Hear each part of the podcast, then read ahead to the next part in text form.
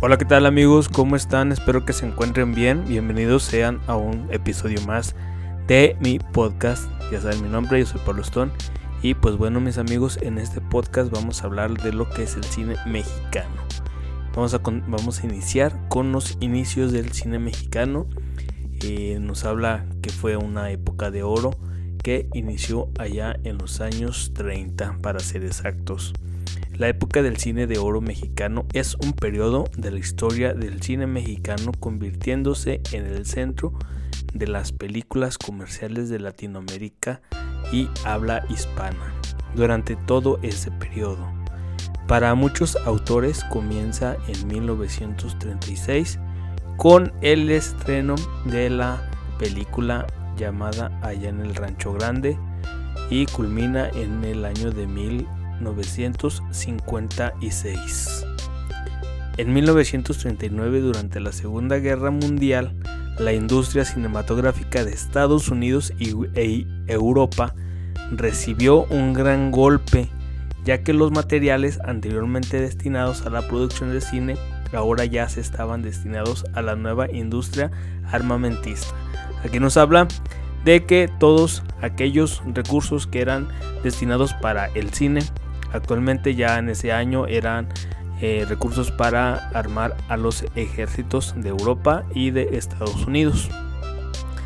Muchos destinados a la nueva industria armamentista, muchos países empezaron a enfocarse en la realización de producir películas de guerra, dejando una oportunidad a México de producir películas comerciales para el mercado mexicano y latinoamericano. Este ambiente cultural favoreció el surgimiento de una nueva generación de directores y actores considerados hasta la fecha íconos en México y en los países hispanohablantes. Los antecedentes, mis amigos, del cine mexicano es que en 1939 Europa y los años y los Estados Unidos participaron en la Segunda Guerra Mundial y las industrias cinematográficas de esta región se vieron gravemente afectadas. Europa debido a su ubicación y los Estados Unidos debido a que los materiales utilizados para producir las películas como la celulosa comenzaron a escasear y fueron reacondicionados. De esta manera, la industria cinematográfica mexicana encontró nuevas fuentes de materiales y equipos y que aseguraron así su posición en la producción de películas de calidad todo en todo el mundo. Además, durante la guerra, la industria del cine de Francia, Italia, España, Argentina y Estados Unidos se centró en películas de guerra. Antes mis amigos eh, en los cines pasaban eh, en las noticias con filmes de guerra, con filmes de batallas sobre la Segunda Guerra Mundial.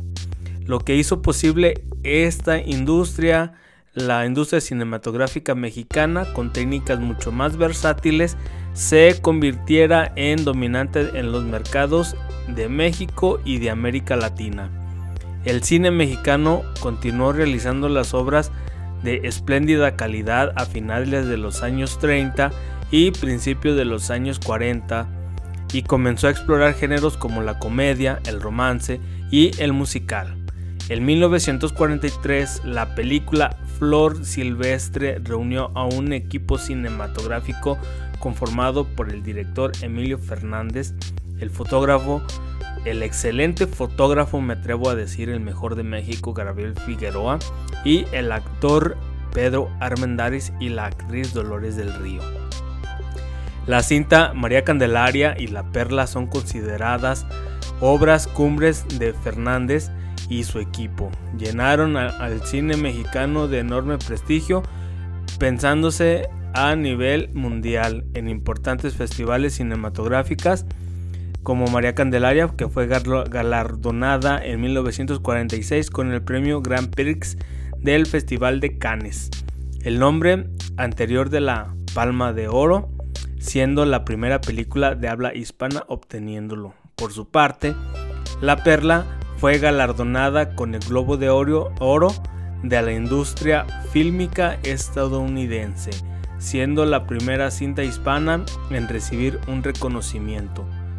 Los géneros del cine mexicano, como el cine musical y el cine de rumberas, eh, la música tropical, que tuvo una moda en México y en América Latina desde la década de, los, de 1930. También se plasmó en el cine mexicano numerosas revistas musicales, se realizaron en las décadas de 1940 y 1950. El cine musical de en México estuvo representado sobre todo por el llamado cine de rumberas, una curiosidad fílmica exclusiva de México dedicado a la exaltación fílmica de la figura de las rumberas, que son bailarinas de ritmo de músicos afro-antillanos. El cine negro o cine de gángster, tan popular en Hollywood y en los años de 1930 y 1940, estuvo representado en México por el director de culto Juan Orol, inspirado en este popular cine de gángster y en figuras como Humphrey Bogart y Edward G. Robinson. Orol creó un universo fílmico y un estilo muy particular al mezclar los elementos clásicos del cine negro con folclore mexicano, los ambientes urbanos y cabareteros y la música tropical. Un ejemplo de ello es el filme clásico de Gangster contra Charros de 1948. Eh, en el cine de terror y la fantasía, aunque en los años de 1960 son considerados como la época de oro del terror y la ciencia ficción en el cine mexicano. Durante la época de oro se encontraron algunos trabajos notables como el del director Chano Ureta, prolífico director que se inició en la época del cine mudo, ya que había tenido sus acercamientos con, la, con lo sobrenatural en Profanación de 1933, El signo de la muerte del 1939, sin embargo, sus mayores aportaciones llegarían con La Bestia Magnífica de 1952, la película en la que introduce por primera vez a los luchadores en el género de obras suyas. Dentro del género sería La Bruja de 1954, la trilogía de El jinete sin, cabeza de 1957, eh, antecedentes del terror western eh, podemos hablar del Balón del Terror de 1962 y La Cabeza Viviente de 1963. Por su parte, Fernando Méndez, también director destacado de la época de oro del cine mexicano, aunque menos prolífico en el terror que Chan Ureta, comenzó sus andanzas en el género con Ladrón de Cadáveres de 1956. Eh, películas de terror con luchadores, el éxito vendría después con El vampiro de 1957, que fue su obra cumbre del terror mexicano en blanco y negro, protagonizada por Germán Robles, actor principal de género de las siguientes décadas, y a esta seguiría la secuela El ataúd del vampiro de 1957. Misterios de Ultratumba de 1959, además de algunos títulos dedicados al terror western como El Grito de la Muerte, Los Diablos del Terror, ambas de 1959. A la par de estos, en la década de los años 60 se multiplica la producción del género con títulos de diferente calidad y ah, directores recurrentes como Rafael Valedón, que filmó El Pantano de las Ánimas de 1956, Federico Curiel con la maldición, de Nostradamus de 1959, Miguel Maraita, La invasión de los vampiros de 1961, eh, Benito Alasraqui, Muñecos infernales de 1961, Alfonso Corona Blake, El mundo de los vampiros de 1961 y esta obra, mis amigos, es una excelente, magnífica obra de arte de terror gótico el mundo de los vampiros. Y Alfredo B. Crevena, El rostro infernal de 1962. También destaca la labor de René Cardona, que con los destaca eh, ya mencionados, acercó el subgénero de luchadores de terror western y los vampiros. Las películas de culto, mis amigos, entramos aquí ya en un, este, se puede decir en un eh, subgénero que las películas de culto. Las, las vamos a hablar de lo que son las películas de culto y por qué este, reciben este título de películas de culto. Las películas de culto adquieren su, el, tal estatus debido a la respuesta positiva que reciben por una parte significativa pero limitada de la audiencia o de la crítica a causa del trama, su originalidad estética, su anómala estructura narrativa y o su, su especial relevancia en el contexto de la historia del cine. Debido a su contenido corrientemente polémico u ofensivo, a sus transgresiones estructurales que alejan las conservaciones narrativas haciéndolas crípticas, y poco comprensibles, o lo habitan baja calidad formal que vienen determinada por la escasez de medio del cine de culto, no suele ser totalmente comercial en su temática general. El cine de culto se suele contener elementos de la ficción, explotación como el sexo explícito, la violencia, el crimen y el consumo de drogas. Otros, otros enfoques eh, incluyen la expresión artística surrealista y el humor negro. La presentación de figuras icónicas y grotescas con una intención regularmente dramática o cómica.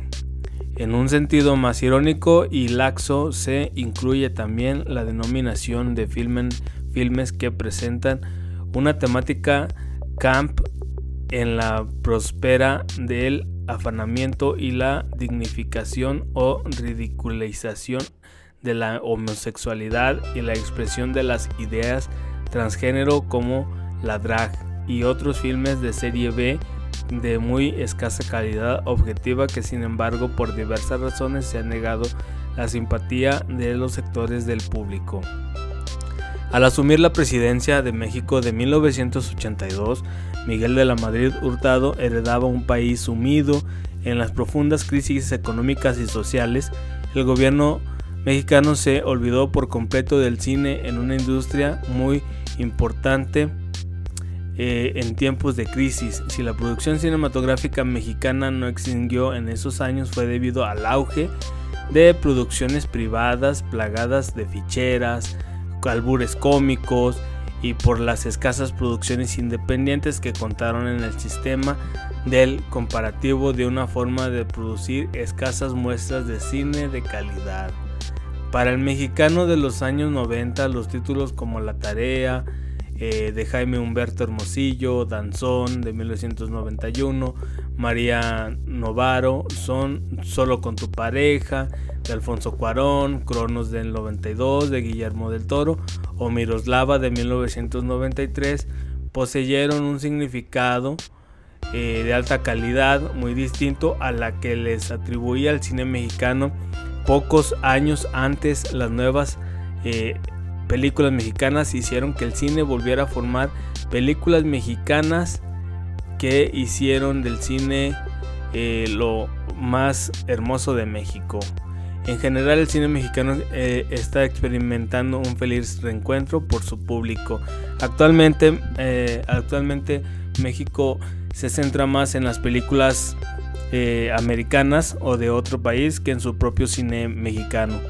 ¿Por qué? Porque quizás este ya se haya olvidado, se hayan quitado de mm, se, se, hayan olvidado de alentar mucho a los jóvenes eh, artistas, directores jóvenes, directores egresados de la facultad, eh, la falta de presupuesto, la falta de interés de, para, de, los mexicanos por el cine mexicano. Algo que me lleva eh, al recuerdo es de que eh, consideraban el cine como un producto de la canasta básica, por eso este, se enfocaba más a, a, los cines. Ya después de varios años, con varios otros presidentes, empezaron a quitar eh, el cine como de la canasta básica y lo pusieron como un lujo.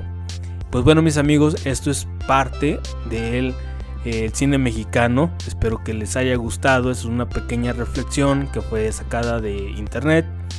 Porque eh, en, mis, en mis hobbies a mí me gusta el cine mexicano de oro y ver películas independientes del cine mexicano y del cine mundial. Espero que les haya gustado. les recuerdo mis mis redes sociales. En Facebook me encuentran como soy Pablo Stone. Denle like a la fanpage. En Spotify me encuentran como Pablo Stone Podcast. Este en Instagram me encuentran como soy Pablo Stone. Es algo más de fotografía ese Instagram, pero síganme en ese Instagram porque estaré subiendo más contenido ahí. Y en YouTube es un contenido muy alternativo a esto de los podcasts. Hago videos eh, de unboxing, bueno, de todo un poco. Eh, en YouTube me, me encuentran como soy Pablo Stone. Búsquenme y suscríbanse al canal. Pues bueno, mis amigos, yo me despido de ustedes. Espero que les haya gustado, haya sido de su agrado. No olviden suscribirse a mis canales y a mis redes sociales. Nos vemos hasta el próximo podcast. Que tengan una excelente tarde, noche o días. Hasta luego.